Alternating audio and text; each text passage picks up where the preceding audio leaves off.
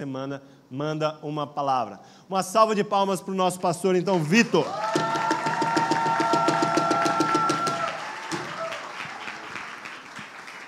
Sendo suas mãos para cá, vamos orar. Pai, muito obrigado pela vida do Vitor, muito obrigado por ter ele aqui de volta para mais um tempo conosco. Que nós possamos ser absurdamente abençoados por tudo aquilo que o Senhor tem depositado na vida dele, Pai. Em nome de Jesus. Amém. Amém. Fica aqui, Felipe. Vem aqui, Mari. Vamos orar por eles. Eu queria é, abençoar eles também e reafirmar nosso compromisso, aliança. Faz quase dois anos que eu fui e só tenho boas notícias, né? Só tenho boas histórias. Queria dizer que vocês são amigos que vale a pena viver e morrer por. E também é, o, o trabalho que vocês têm feito tem sido muito, muito, muito surpreendente é, gratificante de ver e de observar. Eu amo a fidelidade de vocês. Queria que você estendesse sua mão para cá, para cobrir também a vida dos pastores, né, que estão dando liderança aqui para essa casa. Pai, muito obrigado pelo Felipe, pela Mari. Quero abençoá-los, Senhor, com paz e refrigério, para que eles possam continuar a corrida e avançar no processo de se tornar parecidos contigo enquanto lideram espiritualmente essa família. Eu oro, Senhor, para que o Senhor os capacite com todos os dons e tudo aquilo que eles precisam, Senhor, para realizar o bom desempenho do ministério pastoral. Pai, eu oro pela graça de Deus fluindo dos lábios. Eu oro, Senhor, pela revelação jorrando do teu espírito, Senhor. Eu oro, Senhor, pelo poder no homem interior para vencer, Senhor, o cansaço e as adversidades e as limitações, Senhor, do corpo. Em nome de Jesus, Senhor, enche eles de graça e força. Em nome de Jesus. Amém. Amamos vocês. De verdade. Stephanie estava louca porque não tinha transmissão ao vivo e ela queria muito ver. Obrigado. É...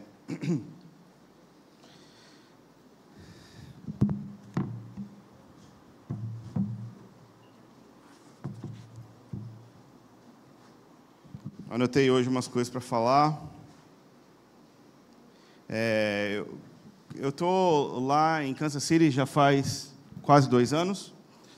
E nesse processo a gente começou a nossa escola, né? A última vez que eu vim aqui, em julho, a gente ia começar no outro mês e a gente começou, deu certo, ninguém morreu, é, todo mundo sobreviveu e agora a gente está lá com 16 alunos presenciais, onde um do Moçambique e o resto todo de, do Brasil. E a gente tem mais de 50 alunos do mundo inteiro estudando online com a gente.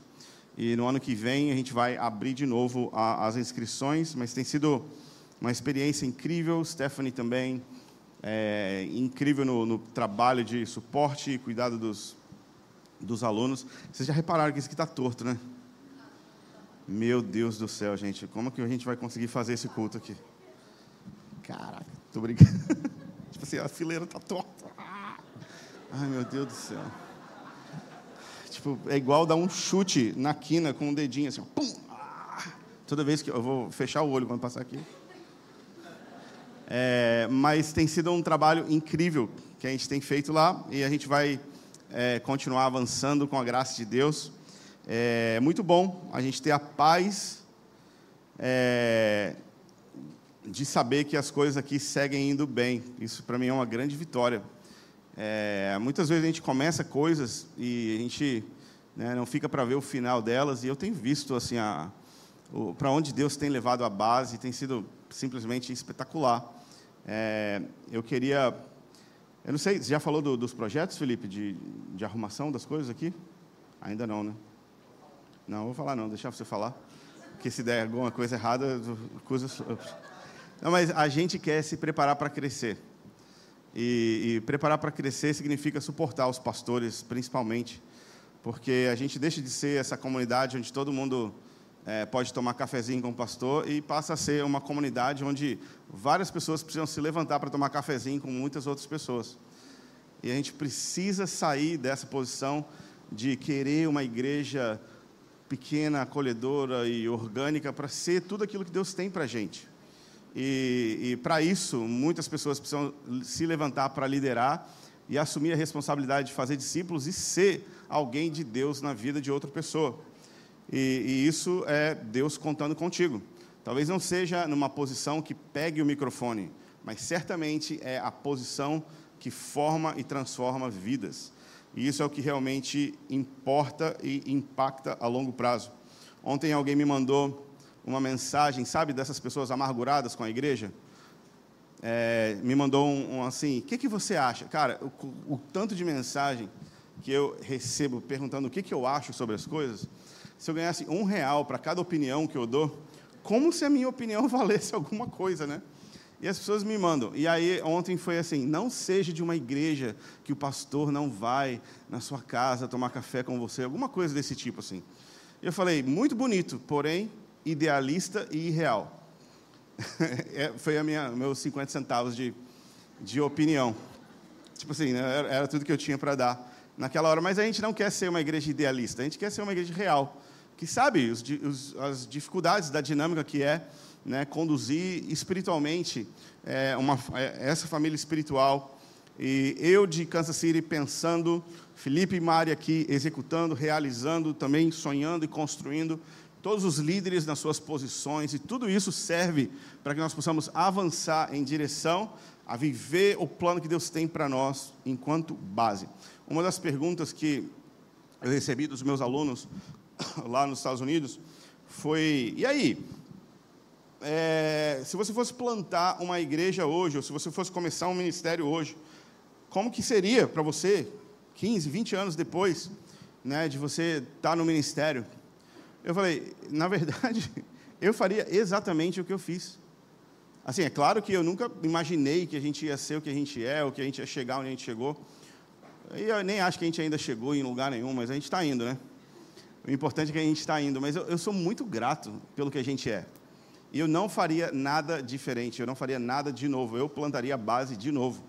E eu sofreria as mesmas dores e decepções e, e frustrações para poder ver o fruto e o resultado que a gente tem colhido até o dia de hoje. Essa é a minha palavra de afirmação para você, enquanto membro e família aqui com a gente. Nós, é, eu faria tudo isso de novo, porque realmente vale a pena seguir a liderança do Senhor. E eu me sinto muito, muito, muito realizado e feliz de ver o que a gente está conseguindo fazer juntos. É, antes de entrar na mensagem, eu também queria falar um pouquinho sobre a situação de Israel e de tudo que está acontecendo, para que a gente não fique, ou seja, é, engolido pelas informações.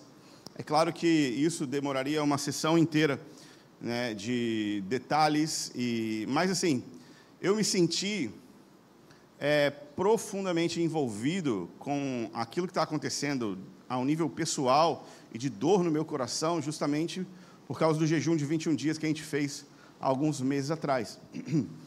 Eu acho que se não fosse o jejum, seria mais um evento, mas agora que a gente fez esse jejum e que, sabe, Deus falou tanto e a gente pensou tanto sobre o assunto, é, se tornou muito pessoal e cada é, vítima né, de ambos os lados se torna um problema pessoal para a gente.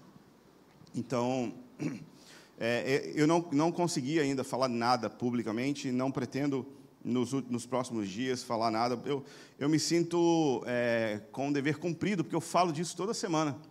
Né? E eu tenho falado há anos e anos e anos. E todos aqueles livros são testemunhas daquilo que a gente está dizendo pelos anos, de que eu vos avisei que essas coisas iriam acontecer. E eu falei essas coisas antes para que vocês tenham bom ânimo né, e não fiquem desesperados. Eu me sinto igual Jesus falando com seus discípulos antes de morrer. Fala assim, cara, eu já falei o que eu tinha que falar, já me posicionei e todo mundo sabe o que eu penso, ou todo mundo que quiser saber o que eu penso, já tem tudo isso gravado, registrado. Mas eu queria é, dizer o seguinte: o, o conflito que está acontecendo, ele é muito difícil de se analisar por causa da... É, não é, é, comparável uma coisa com a outra, ou um lado com o outro. Né? De um lado, a gente tem uma organização terrorista, do outro lado, a gente tem uma nação, e tirando todas as questões bíblicas, proféticas e espirituais que a gente sente, é uma guerra. E numa guerra existem casualidades, é, eventualidades, e numa guerra você defende aquilo que você a, a, tem como precioso, como a sua terra, suas fronteiras, os seus cidadãos, com aquilo que você precisa fazer. E, e, e quando você está sendo atacado por um, um, uma organização terrorista, fica ainda mais difícil, né? Porque por causa das da é uma guerra, eu esqueci qual é a palavra, assimétrica.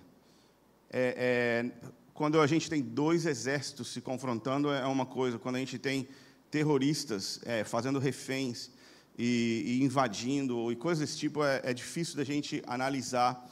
É, e de fato não existe lado bom nem certo na guerra. Todos os dois estão errados e carecem da graça de Deus e nenhum civil inocente ou deveria sofrer por causa das decisões de homens gordões nos escritórios pensando a guerra que os jovens vão lá para morrer por eles.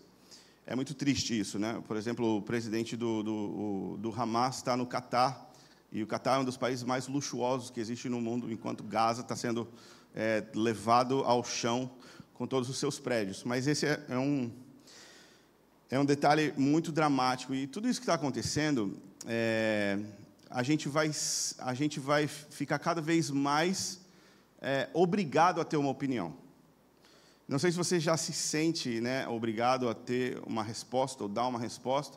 Algumas pessoas né, gostam de falar suas opiniões na internet e quem fala demais, né, dá bom dia para cavalo. E, e, e, assim, a gente é, vai ficar cada vez mais difícil não ter uma opinião e não se, é, não se é, solidarizar ou se deixar claramente é, é, ser visto é, de que lado que você está. E eu queria dizer que o nosso lado não é o lado do Estado de Israel. Né? O nosso lado é o lado do mundo, porque Deus amou o mundo, ok? Deus tem um plano para o povo judeu, mas Deus amou o mundo.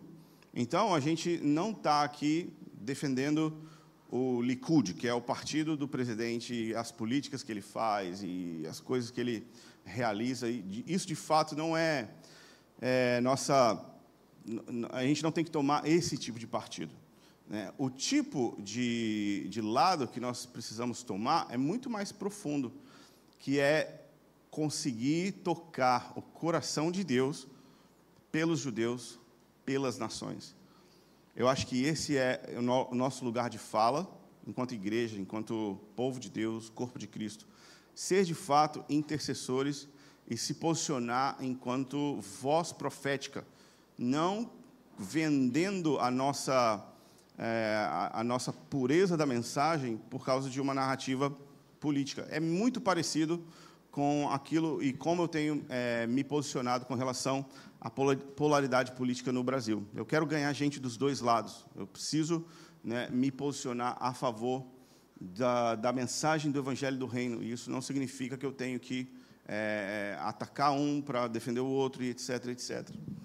É, em específico, a questão de Israel, o Zacarias é, é um livro que mostra para a gente muitos detalhes a respeito de como que Deus vai fazer da nação de Israel, da cidade de Jerusalém, um cálice de tontear e uma pedra de tropeço. Ok? O que é um cálice que tonteia? É quando você bebe você fica o quê? Irracional, fora do controle ok?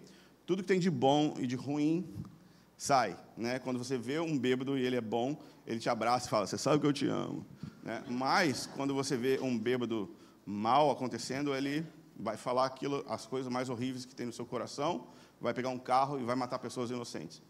Então é, é, é Jerusalém é isso. O assunto da cidade do grande rei é isso. Faz com que pessoas se tornem absolutamente irracionais. Quando que um país do tamanho do estado do Sergipe, ou tipo menor que o estado do Espírito Santo, é o motivo de uma controvérsia global? Quantas guerras estão acontecendo no mundo hoje e tipo não existe passeata em lugar nenhum por causa delas? Quantos refugiados estão sendo deslocados e pessoas estão sendo estupradas ou sequestradas no mundo inteiro ou até mesmo na nossa cidade? E a gente não faz passeata por causa dessas coisas. Mas é, Jerusalém causa um entorpecimento nas pessoas. E essa é a nossa, essa é a nossa grande responsabilidade, não se tornar entorpecido pela narrativa cultural, nem pela narrativa do plano do inimigo de destruir Israel e a cidade de Jerusalém, porque o próprio Deus a escolheu, escolheu como habitação perpétua. Né? Então, é, tirando ah, os aspectos políticos que eu já é, compartilhei bem rapidamente com você, realmente quero te recomendar é, a Stand With Us como uma fonte é, saudável e equilibrada de informações políticas. Né? Se você quiser seguir alguém, segue o Exército. Não segue um pastor sensacionalista, mas segue é, pessoas que estão falando com é, propriedade. Segue o, o, Estado de Israel, segue, sabe, fontes confiáveis. E, e isso vai, vai te ajudar. Segue uma, algumas páginas palestinas também para você ver o outro lado. Segue é, é, perfis de muçulmanos que estão é, falando a opinião deles também, para que você não seja é, isolado dentro de uma bolha e tenha uma opinião unilateral. Mas meu, o meu amigo Igor Sabino e, e André Last e a Stand With Us, para mim, é, são as fontes mais legais ou mais seguras para você poder ter informações políticas sobre o conflito. Informações espirituais, você já sabe, né? Eu já tenho vos dito muita coisa. E é, faz, eu, eu acho que faz seis, sete anos a gente fez um curso aqui, Israel e Fim dos Tempos. E a gente falou a respeito da loucura que é pensar a respeito da eleição de Deus na nação de Israel, como isso ofende o coração. Eu lembro que eu fui versículo por versículo de Romanos 9, 10, 11, tudo isso está gravado, tudo isso está disponível e está de graça no aplicativo da base também. A gente tem uma sessão exclusiva sobre Israel, com livros, textos, mensagens, devocionais para você, tipo, ah, não sei o que fazer, vou postar na internet. Não, não sei o que fazer, vou orar, ok? Vai lá, tem o devocional para crianças, tem um, book, um, livro de colorir para crianças, é, para você poder também discipular seus filhos. Bom, é, eu acredito que a gente está, de fato, é, vivendo é, um drama profético. Não acho que os eventos que estão acontecendo são é, sinais proféticos, mas a gente está se encaminhando para a conclusão da história. E pode ser né, mais rápido do que a gente imagina, é, todas as coisas que a gente tem falado sobre o retorno de Jesus, e se isso fosse realmente verdade? Parece que tá, é, as coisas estão ficando cada vez mais claras, e é necessário uma grande guerra para que aconteça uma grande paz, para que essa grande paz seja quebrada e aí Jesus possa intervir três anos e meio depois. Então, eu não estou falando que Jesus vai voltar agora, nem de que esses eventos são apocalípticos, mas é, com a, o tamanho e a escalada dos eventos, é inevitável a negociação entre árabes e judeus. E tudo isso já estava acontecendo com os acordos de Abraão. Nos últimos anos, muitos países fizeram acordos de, de paz e comerciais com a nação de Israel, e o próximo que estava na fila era o maior representante de todo o mundo islâmico, que é a própria Arábia Saudita, que também a gente já publicou um livro chamado Mistério Babilônia, que apresenta a Arábia Saudita como uma possibilidade ou candidato a ser a Babilônia do, do, do fim dos tempos. Eu, sabe, eu, eu, eu, olhando todo esse trabalho que a gente fez nesses anos, eu me sinto tão confiante, tão seguro de que Deus está é, falando e que se a gente se, se sente perdido, é culpa nossa. É nossa responsabilidade a gente é, é, se informar, porque não, a gente não vai poder é, se justificar dizendo que eu não sabia. É, o que está acontecendo nos eventos geopolíticos vai ter que trazer todo mundo para uma mesa de conversa. E quando eles forem conversar, eles vão falar sobre a partilha da terra e também sobre o uso do templo, ou o uso do monte do templo. Esse é um dos grandes problemas. Hoje, a cidade de Jerusalém, onde está o Monte Moriá, o antigo monte do templo, né, que Abraão ia sacrificar Isaac, que o templo de Salomão e o templo do segundo templo foi, foi construído naquela, naquela mesma montanha.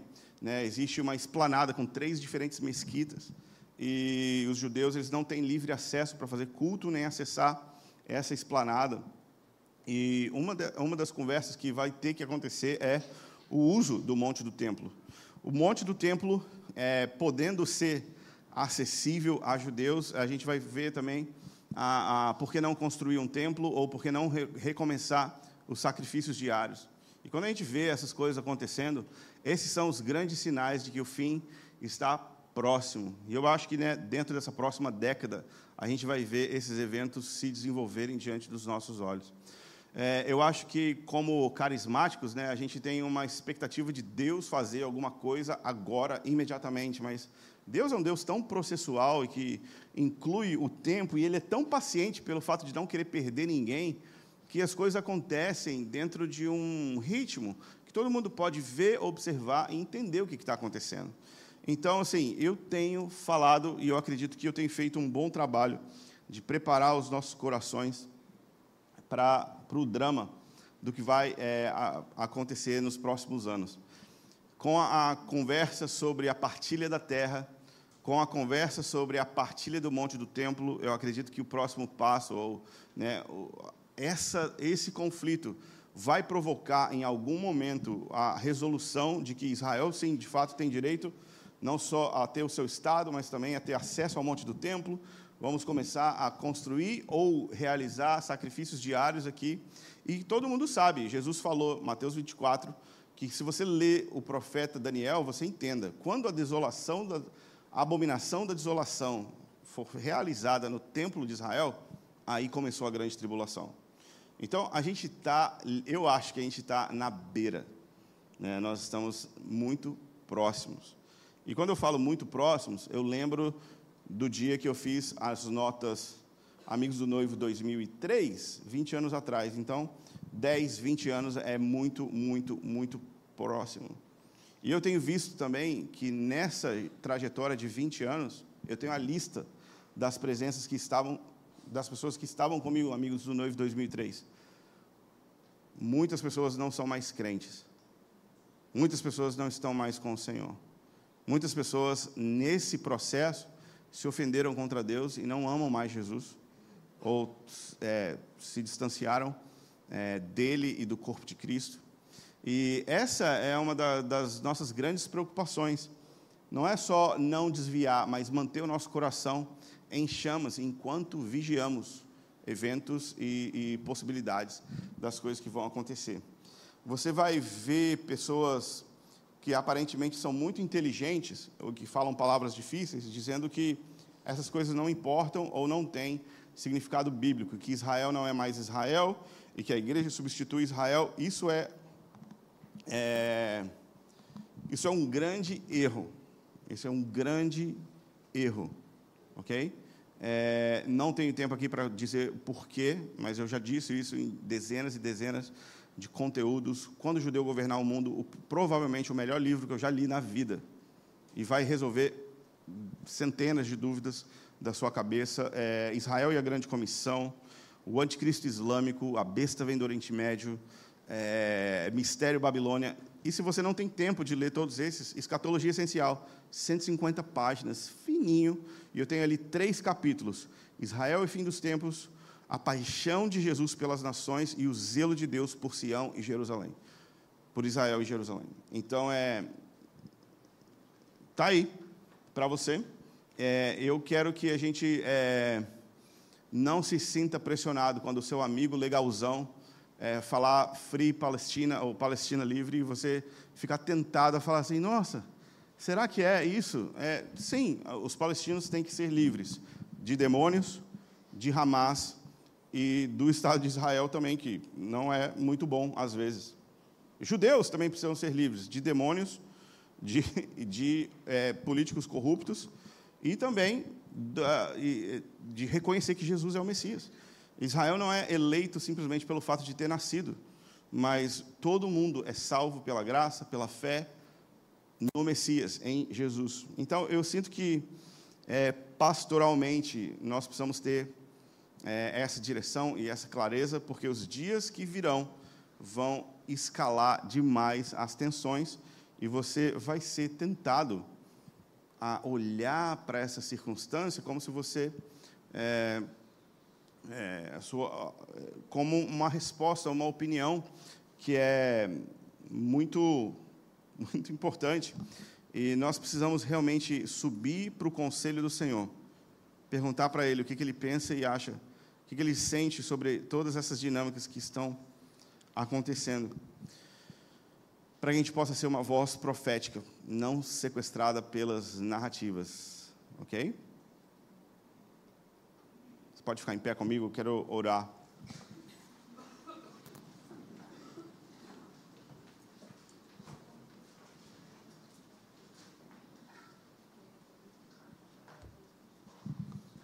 Sabe o que está acontecendo? Deus está obrigando o mundo inteiro a olhar para Israel no mapa e, e, obrigando aos crentes a olhar para Israel na Bíblia.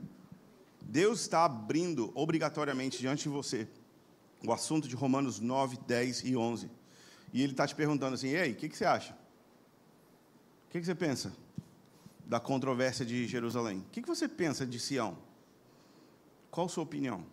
Eu lembro que quando eu tinha 18 anos de idade, eu estava sentado numa, num treinamento e Deus falou comigo: O que você pensa de livro de Apocalipse?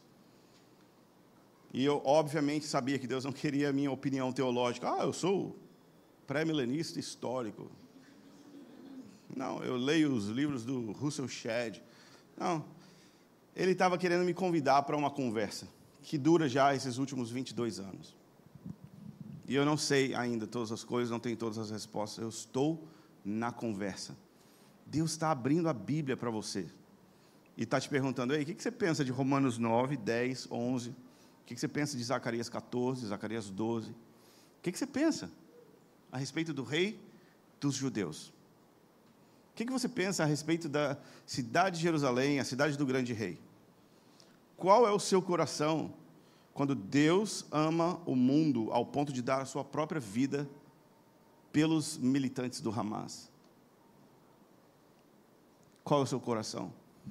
Deus está abrindo para nós essa grande oportunidade. Vamos orar. Pai, eu peço para que o Senhor nos ajude a navegar a crise. E enquanto a tempestade aumenta, eu oro para que o Senhor nos dê segurança, sem medo da tua vitória. Pai, nós queremos confiar que o Senhor tem bons planos para nós, para judeus, para palestinos, para árabes e muçulmanos, em todo lugar.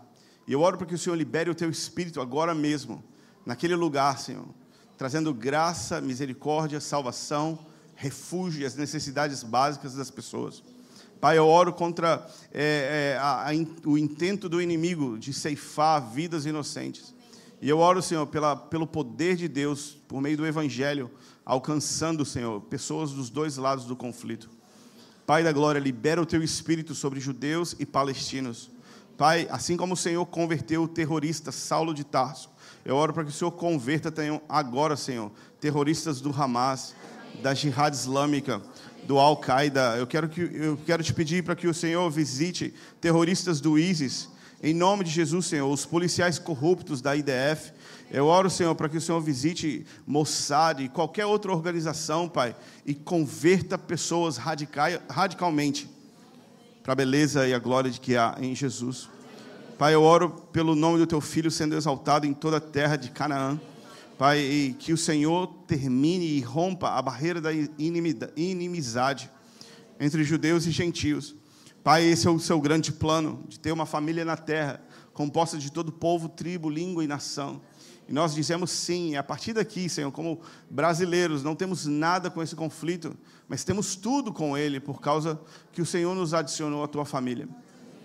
Pai, dá-nos uma visão clara a respeito da tua opinião, dos teus sentimentos sobre essa circunstância, em nome de Jesus. Amém, amém. Pode sentar. Que hora mesmo? Bom, abra, abra sua Bíblia comigo. João capítulo 16, versículo 3. A partir daqui, tá, PH? Essa é outra parte também, se quiser fazer um recorte, fica legal. Mas são coisas separadas. Ok. João capítulo 16.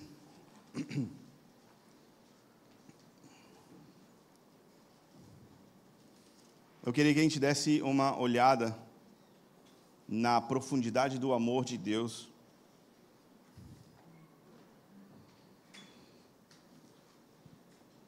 Na maior mensagem de Jesus. Alguns anos atrás, antes de eu viajar, a gente pregou um mês, eu acho, uma semana, ou umas semanas, sobre João de 13 a 17. Alguém lembra? Dois meses, não é? Foi bem legal. Lá em Kansas City a gente faz um capítulo por semestre.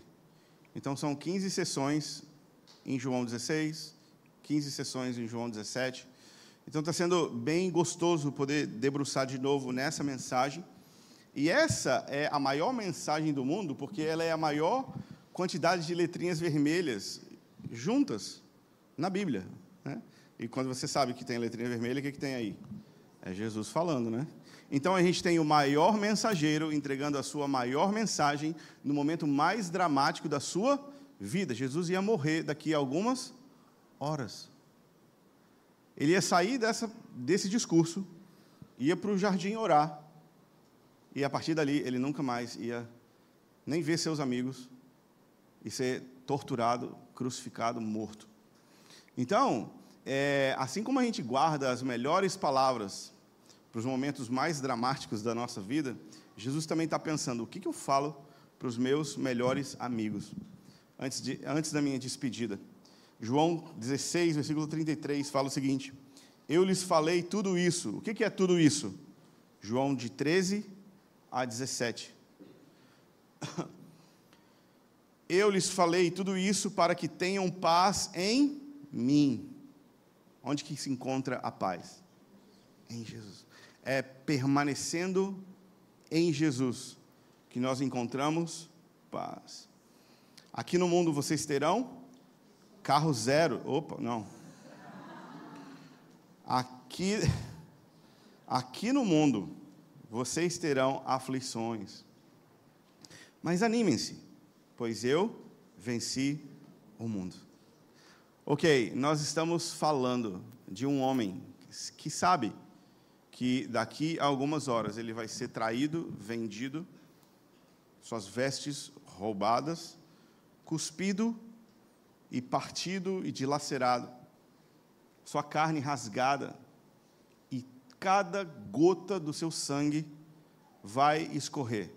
E ele está falando: Eu estou prestes a vencer o mundo. A loucura da cruz e do evangelho revela para nós o tamanho e a dimensão do amor de Deus de diferentes facetas aqui nesse grande discurso de Jesus, do capítulo 13 ao 17. Nós podemos explorar o amor de Deus por Deus, nós podemos explorar o amor de Deus por nós, nós podemos explorar o amor de Deus que se manifesta uns aos outros, e também nós podemos explorar o amor de Deus pelo mundo, pelas nações.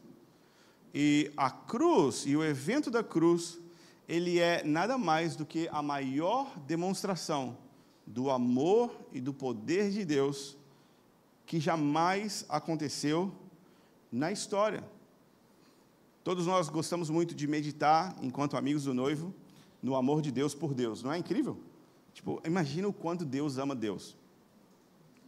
Imagina quanto o pai ama o filho, que o filho ama o pai, que o espírito ama o pai, que o espírito ama Jesus e que Jesus é, ama o espírito. E sabe, toda essa dança trinitária, essa dança de amor da Trindade é completamente fascinante.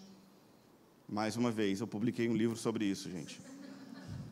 Ele se chama Trindade Explicada, pelo Millard Erickson.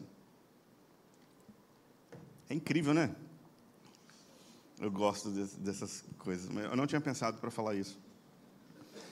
Mas é, é fascinante. Ontem a gente estava olhando a beleza de Deus no trono. E como Ele é generoso.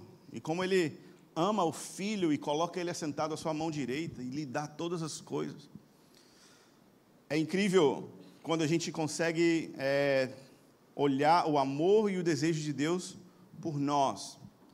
O perigo é tornar o evangelho individualista, mas a realidade é que Deus nos ama individualmente, profundamente. É ou não é? É espetacular quando a gente consegue sentar na igreja e saber, eu pertenço à família de Deus. E eu amo essa pessoa do meu lado. E, tipo, é incrível poder sentar aqui domingo de manhã.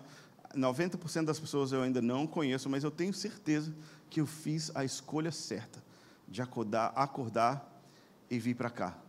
Eu amo a igreja. Essa é a realidade do amor de Deus uns pelos outros, quando ele se manifesta. Primeiro João vai dizer que ninguém jamais viu Deus, mas que quando nós amamos uns aos outros, o amor de Deus se manifesta. Essa é uma profunda realidade a respeito do amor de Deus, mas o amor de Deus pelo mundo é publicamente exposto e se torna visível com a cruz. O, o grande conhecido versículo de João 3, né, antes do 29, tem o 16. Né? João 3 não tem só o versículo do amigo do noivo, mas também tem, porque Deus amou o mundo. Então a gente vê a grande demonstração do amor de Deus pelas nações, o amor de Deus pelos povos e por até mesmo aqueles que são hostis à sua palavra. Deus não ama eu mais do que ele ama o terrorista. Deus não ama eu ou você mais do que uma pessoa presa por um crime hediondo. Deus ama, porque é da sua natureza. Amar, é claro que todo mundo tem as consequências das coisas que faz na sua vida, mas o fato é que Deus ama o mundo. Então, nós não podemos colocar é, limites em como vamos amar e servir o mundo. Precisamos descobrir o amor de Deus pelo perdido, pelo é, que não se encaixa, pelo, pela pessoa que eu não iria almoçar com ela, pela pessoa que eu tenho medo do meu filho um dia ter que conhecer e descobrir que ele não é menino ou menina. Deus ama o mundo e nós precisamos nos posicionar de maneira amorosa, até mesmo com o mundo hostil contra nós. Nós não somos mais é, é, é, cristãos quando defendemos valores, mas quando, de fato, amamos. Também defendemos valores. Mas Jesus não estava tentando provar um ponto, ele estava tentando sangrar até o fim, para que todo o seu sangue lavasse o pecado da humanidade. Sobre a cruz, geralmente a gente pensa no, no evento, né? a gente pensa na, no acontecimento histórico, o fato, e a gente tenta explorar a realidade, a dor dos cravos, a vergonha da nudez, a exposição é, da, da sociedade o desprezo dos judeus, a violência dos romanos. E esses fatos históricos chocam as pessoas.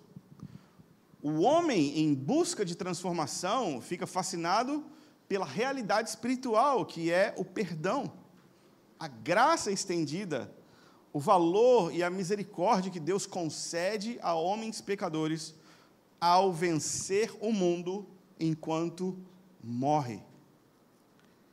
É absolutamente contraditório a qualquer outra vitória em qualquer outra arena, porque sempre o vencedor é o primeiro. O vencedor é quem mata por último. O vencedor é quem fica com a coroa e as recompensas. O vencedor é quem conquista. Jesus é o vencedor porque morre. O fato é que o apóstolo Paulo vai dizer que se as potestades soubessem o que iria acontecer quando Jesus, o Filho de Deus, fosse crucificado, eles jamais teriam feito, porque a sua morte é uma vitória emblemática sobre todos os poderes deste mundo. A cruz também é a maior revelação da glória de Deus. Bom, a gente não acha muito glorioso, né? Morrer nu e sangrando. Mas Jesus falou: Ei, Pai, glorifica-me com a glória que eu sempre tive antes da fundação do mundo mostra a glória para todo mundo poder ver. E aí, os, as cenas do próximo capítulo é a própria crucificação.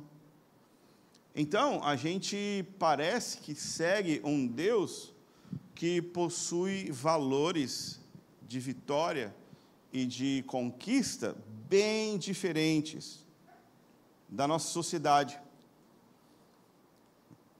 A cruz também nos dá muito, é, muitos detalhes ou informação sobre quem Deus é. Existe tanto para poder descobrir sobre o caráter, a majestade, a beleza, a humildade, a mansidão de Jesus ao ser o Deus crucificado. As sete frases que Jesus fala pregado na cruz, ou as coisas que estão escritas na cabeceira da própria cruz, os cravos, os espinhos, tudo isso é objeto de fascinação. É, eu acredito que Jesus é a coisa mais fascinante que existe. E quanto mais a gente olha, mais a gente percebe que a gente ainda não viu tudo. Acima de tudo, a cruz se torna para o cristão o modelo e o padrão. Jesus disse para os seus discípulos o quê? Quem quiser seguir-me deve tomar a sua cruz, né? Se você quiser ser meu discípulo, nega a si mesmo, toma a sua cruz e vamos lá. Então, a cruz se torna o meio pelo qual nós mostramos ou demonstramos que somos discípulos de Jesus, mas a gente espiritualiza, né? A gente reduz ao campo das ideias para não ponderar a cruz na sua realidade. Não existe nada mais real do que a cruz no futuro dos discípulos. Por isso que Jesus ele gasta cinco capítulos inteiros lidando com os assuntos relacionados ao medo, à traição, à ansiedade, à tristeza e o desapontamento e frustrações passadas. Jesus ele explora esses assuntos. Ele fala: "Ei, se fizeram comigo, vão fazer com vocês. Ei, um de vocês vai me trair. Ele explora também a questão da, da, da, da ansiedade, quando ele fala para os seus discípulos: Ei, vocês não devem é, viver ansiosos por coisa nenhuma. Então, todos esses dramas e realidades do coração humano são endereçados por Jesus nesses capítulos para que nós possamos vencer o medo, a ansiedade, a tristeza, a frustração e substituir todas essas coisas por certeza, confiança, esperança, alegria. Jesus ele fala: "Ei, tem de bom ânimo. Alguém tem uma NVI aí aberta? Ok, fala para mim como é que está é, João 16:33 para você, bem alto.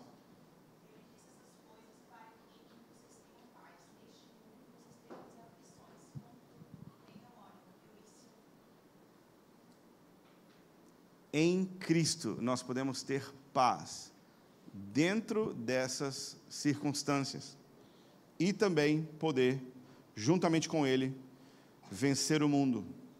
Deus deseja substituir medo, tristeza, ansiedade por certeza, esperança e alegria no coração de todo ser humano.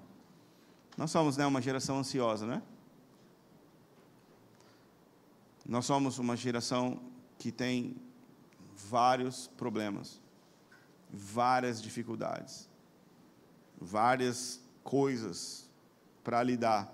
E Deus deseja substituir todos esses problemas. Ele nos ajuda a vencer por causa da sua vitória. Se ele venceu, nós também podemos vencer. Agora, o capítulo 13, que começa com o grande discurso de Jesus, vem logo depois de qual? O 12, não é? todo mundo sabe que o 12 vem sempre antes do 13. O que será que tem no capítulo 12? No capítulo 12, uma menina chamada Maria se lança aos pés de Jesus e lava os seus pés com perfume. E Jesus fala: eu, ela, para, não critica ela. O que ela está fazendo está me preparando para a minha morte. Quando a gente vira a página, no capítulo 13, Jesus, é, o João começa dizendo: E tendo-os amado, o amou até o fim, ou os amou completamente. E aí Jesus tira uma toalha e uma bacia e começa a lavar os pés dos seus discípulos. A coincidência não é coincidência. Opa, Jesus estava tendo seus pés lavados, preparando ele para morrer. Jesus está lavando os pés dos seus discípulos para que eles possam se sentir acolhidos na igreja?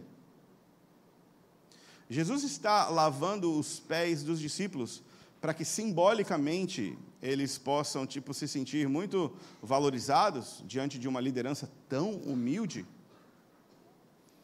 Não, Jesus também estava preparando os, os discípulos para a sua missão, que é tomar a sua cruz, seguir Jesus e morrer. O capítulo 12 coloca para nós o porquê Jesus faz aquilo que ele vai fazer nos capítulos adiante, nos, a partir do capítulo 13.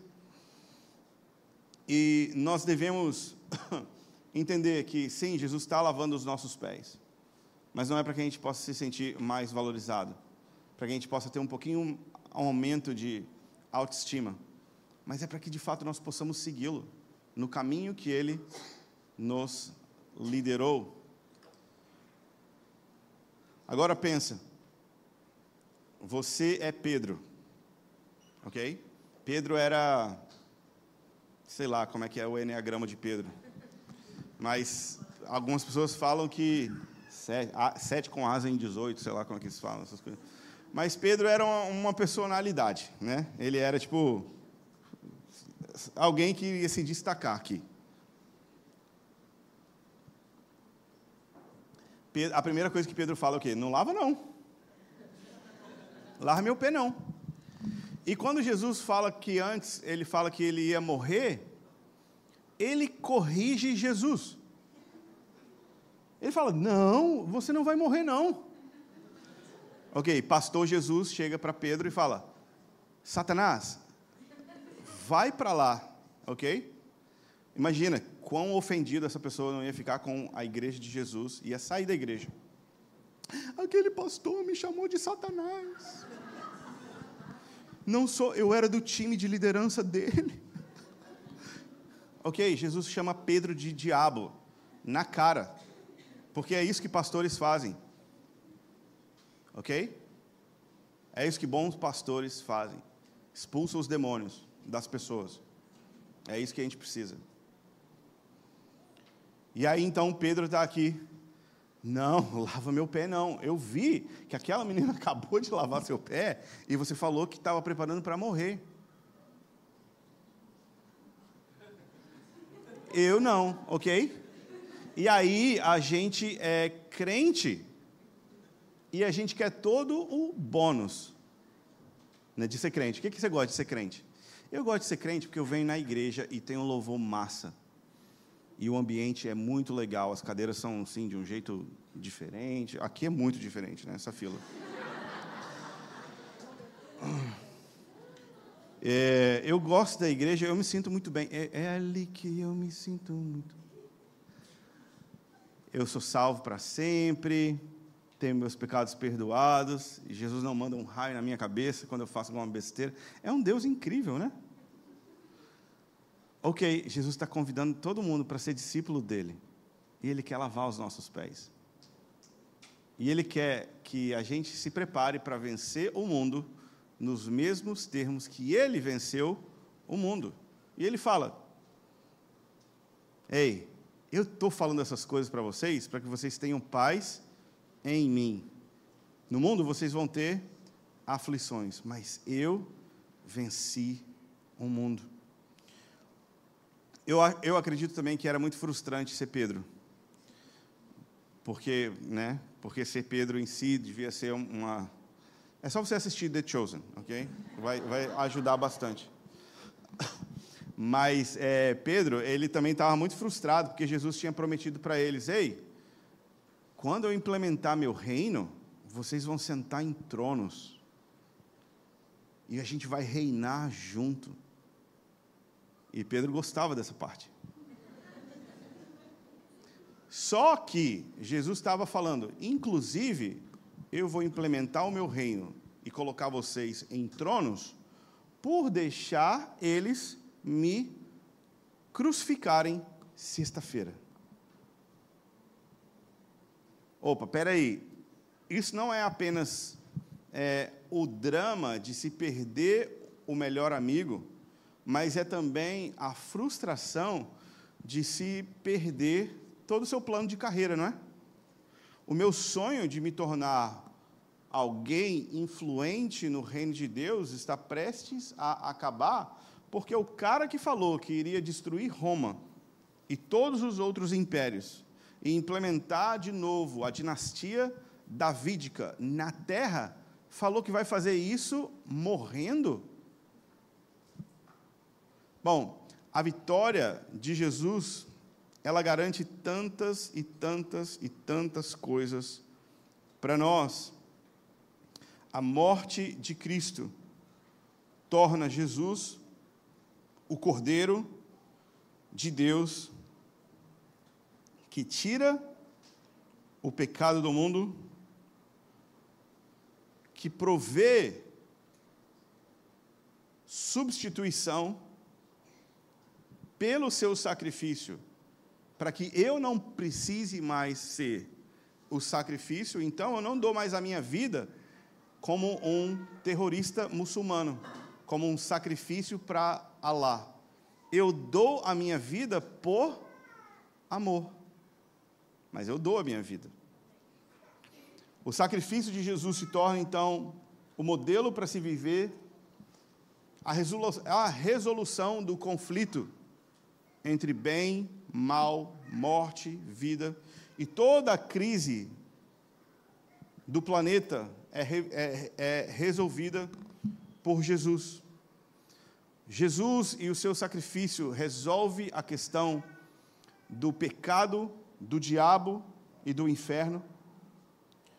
O sacrifício de Jesus resolve de uma vez por todas as crises sociais, políticas e econômicas de todas as entidades que existem na Terra, muito melhor que ONU. O sacrifício de Jesus é incomparável.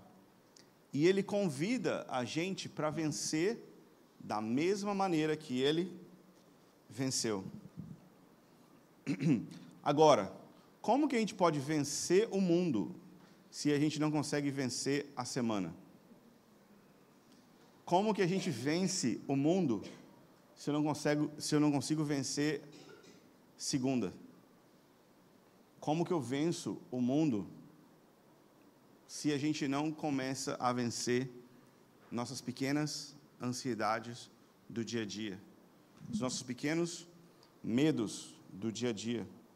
Como que a gente não, como que a gente vence o mundo sem conseguir vencer os desapontamentos e frustrações das coisas que ficaram no passado. E como que a gente pode vencer o mundo sem vencer a tristeza de não ser ainda quem eu gostaria de ser. Jesus ele fala todas essas coisas para que nós pudéssemos ter paz nele. E é somente por permanecer em Cristo, em uma dinâmica vida de oração e comunhão com o Espírito Santo na palavra de Deus, que permanecendo em Cristo, podemos vencer essas pequenas coisas e também vencer o mundo. Jesus, ele falou todas essas coisas para que a gente pudesse ter alegria completa. Quem quer alegria completa? a gente trabalha né, de segunda a sexta para ter um pouco de alegria sexta, sábado e domingo. Ok, Jesus tem uma proposta diferente. Eu tenho alegria completa. Eu nem sei o que é alegria completa, na verdade. Está aí uma boa coisa para a gente descobrir o que é. João fala: a minha alegria está completa. O que será que esse cara queria dizer? Será que ele tinha comprado tudo que ele queria? Será que ele tinha viajado todos os lugares que ele queria? Sei lá. Enfim, Jesus fala todas essas coisas porque ele quer nos oferecer alegria completa. Ele fala todas essas coisas para que em toda e qualquer circunstância nós possamos ter paz. Ele fala todas essas coisas para que nós puder, é, possamos não nos escandalizar com as coisas que vão chocar a sociedade e a igreja. Ele fala todas essas coisas para que nós possamos servir, amar e morrer como ele serviu, amou e morreu. Amém? Amém. Vamos ficar de pé no nosso lugar.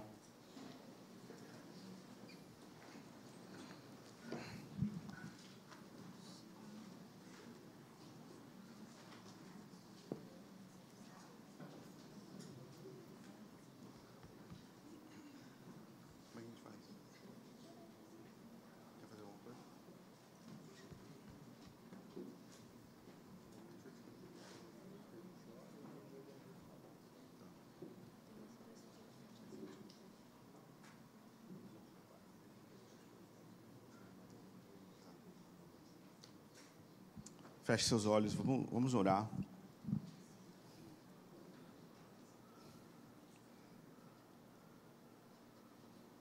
Pai da glória, eis-nos aqui diante do teu trono de graça.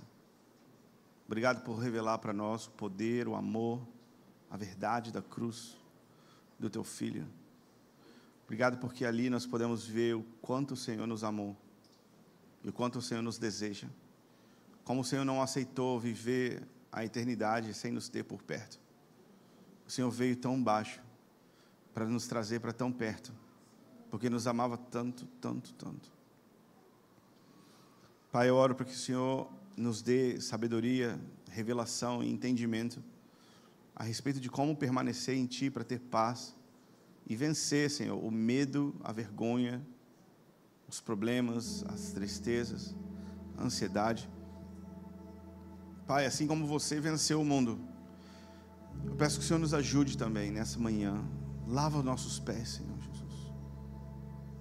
Lava nossos pés com a tua palavra.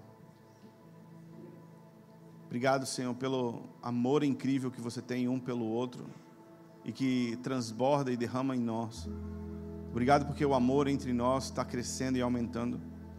Mas ajuda-nos, Senhor, a ver também, também o seu amor pelo mundo, pelas nações o seu desejo pelo cumprimento da grande comissão e o avanço do evangelho do reino.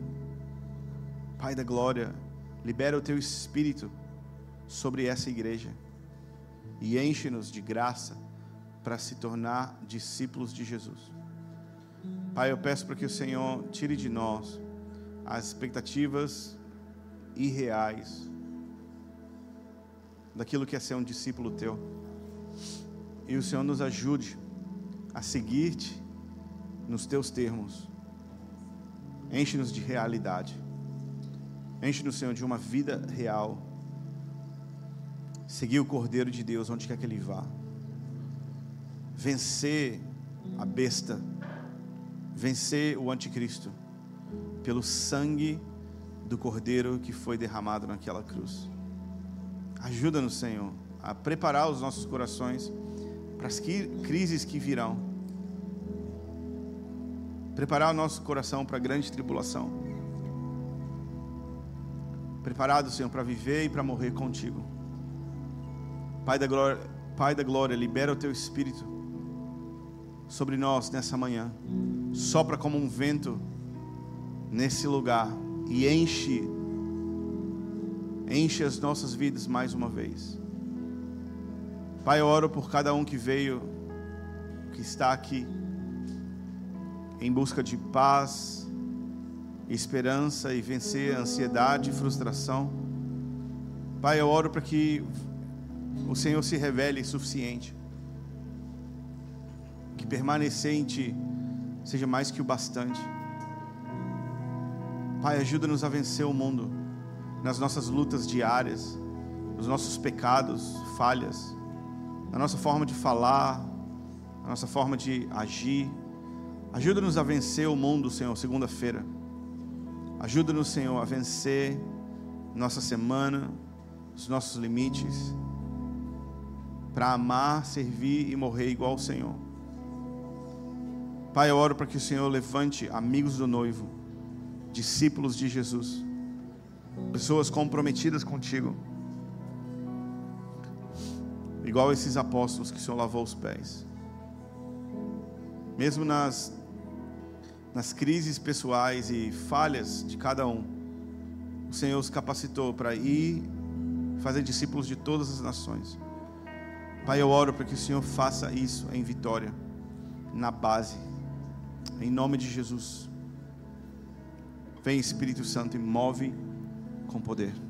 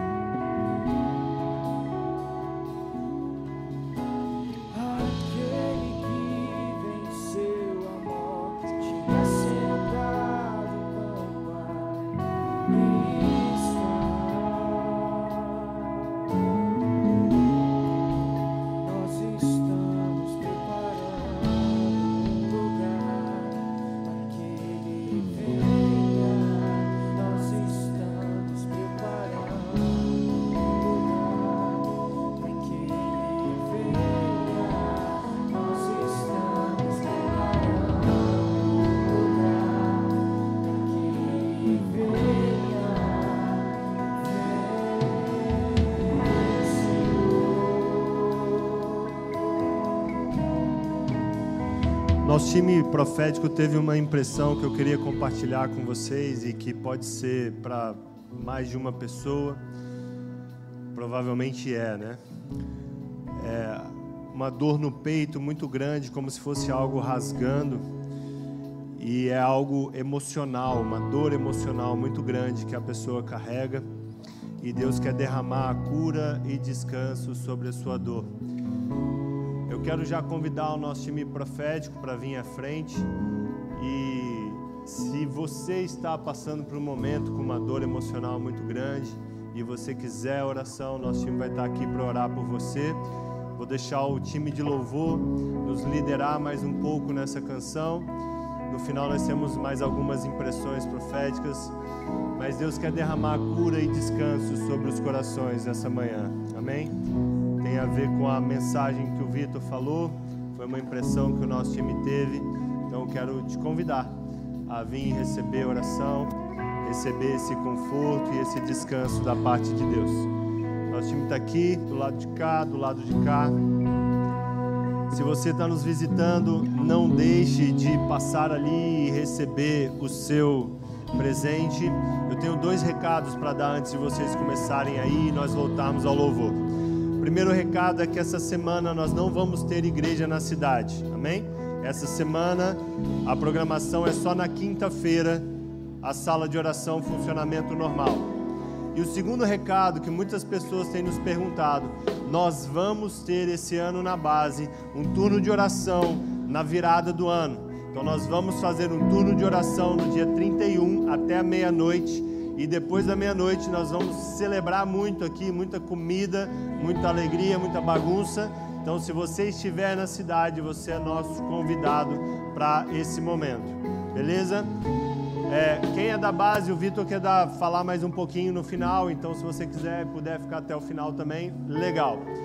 Deus te abençoe, uma semana maravilhosa sobre a sua vida, que a revelação de Jesus aumente sobre você, que você possa se apaixonar mais por Ele, que você possa ver a glória dele de uma maneira cada vez mais clara, que você possa se juntar a Ele naquilo que Ele está fazendo ao redor do mundo para que o evangelho do reino avance por toda a terra.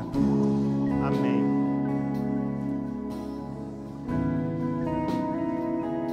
Tivemos algumas impressões do time profético. Primeiro é um dentista. Nosso time viu um dentista numa mesa com vários equipamentos, uma agenda e muitas preocupações. E nós sentimos que Deus dizia: Confie em mim, estou com você. Então, se você se identifica com essa palavra, por favor, vem receber oração aqui na frente. É, nós vimos também alguém que está estudando para provas, especificamente na área de direito. E nós sentimos o Senhor dizendo para ter coragem, confiança e para que você medite em Salmos 27, 14. Tivemos também duas dores, como o Felipe falou, no peito, também como alguém que estivesse arrancando os cabelos. É, mas nós sentimos que era como se fosse uma dor emocional. Então, se você precisa de receber oração, se você tem é, sentido pensamentos que têm te atormentado, nós queremos que você venha receber oração, nós queremos que o Senhor pode trazer liberdade, cura para você. É, alguém que trabalha com moda, especificamente desenho de moda, você desenha roupas, é, nós sentimos que o Senhor quer destravar sonhos sobre a sua vida. E a última é nós vimos, nosso time viu como um deserto com muito seco e via Jesus andando no deserto. E quando Jesus andava, surgia muita água jorrando sobre a terra seca. E nós sentimos que é como alguém que tem na sua vida áreas que estão secas e sem vida. E Jesus quer trazer abundância novamente. Amém? Se você se identifica com qualquer uma dessas palavras, vem receber a oração do nosso time. Se você deseja receber também ministração pessoal, pode ficar na fila. Nós queremos abençoar você. Amém? Se tiver mais gente do nosso time profético hoje aí, vem para cá também ajudar. Só temos duas pessoas, tem bastante visitantes, às vezes queiram. Então pode botar mais uma dupla aqui, ó, do time profético. Dona Ruth, maravilhosa, se quiser vir, fica à vontade. Mais uma dupla do time profético aqui. Mais um aqui, o Alan. Então, se quiser a oração do nosso time profético, beleza? Alan e Bruno lá. Deus abençoe. Os visitantes têm o livro lá do nosso pastor. Se você é da base e quiser ficar mais um pouquinho, daqui a pouco o Vitor vai apresentar algumas coisas aqui.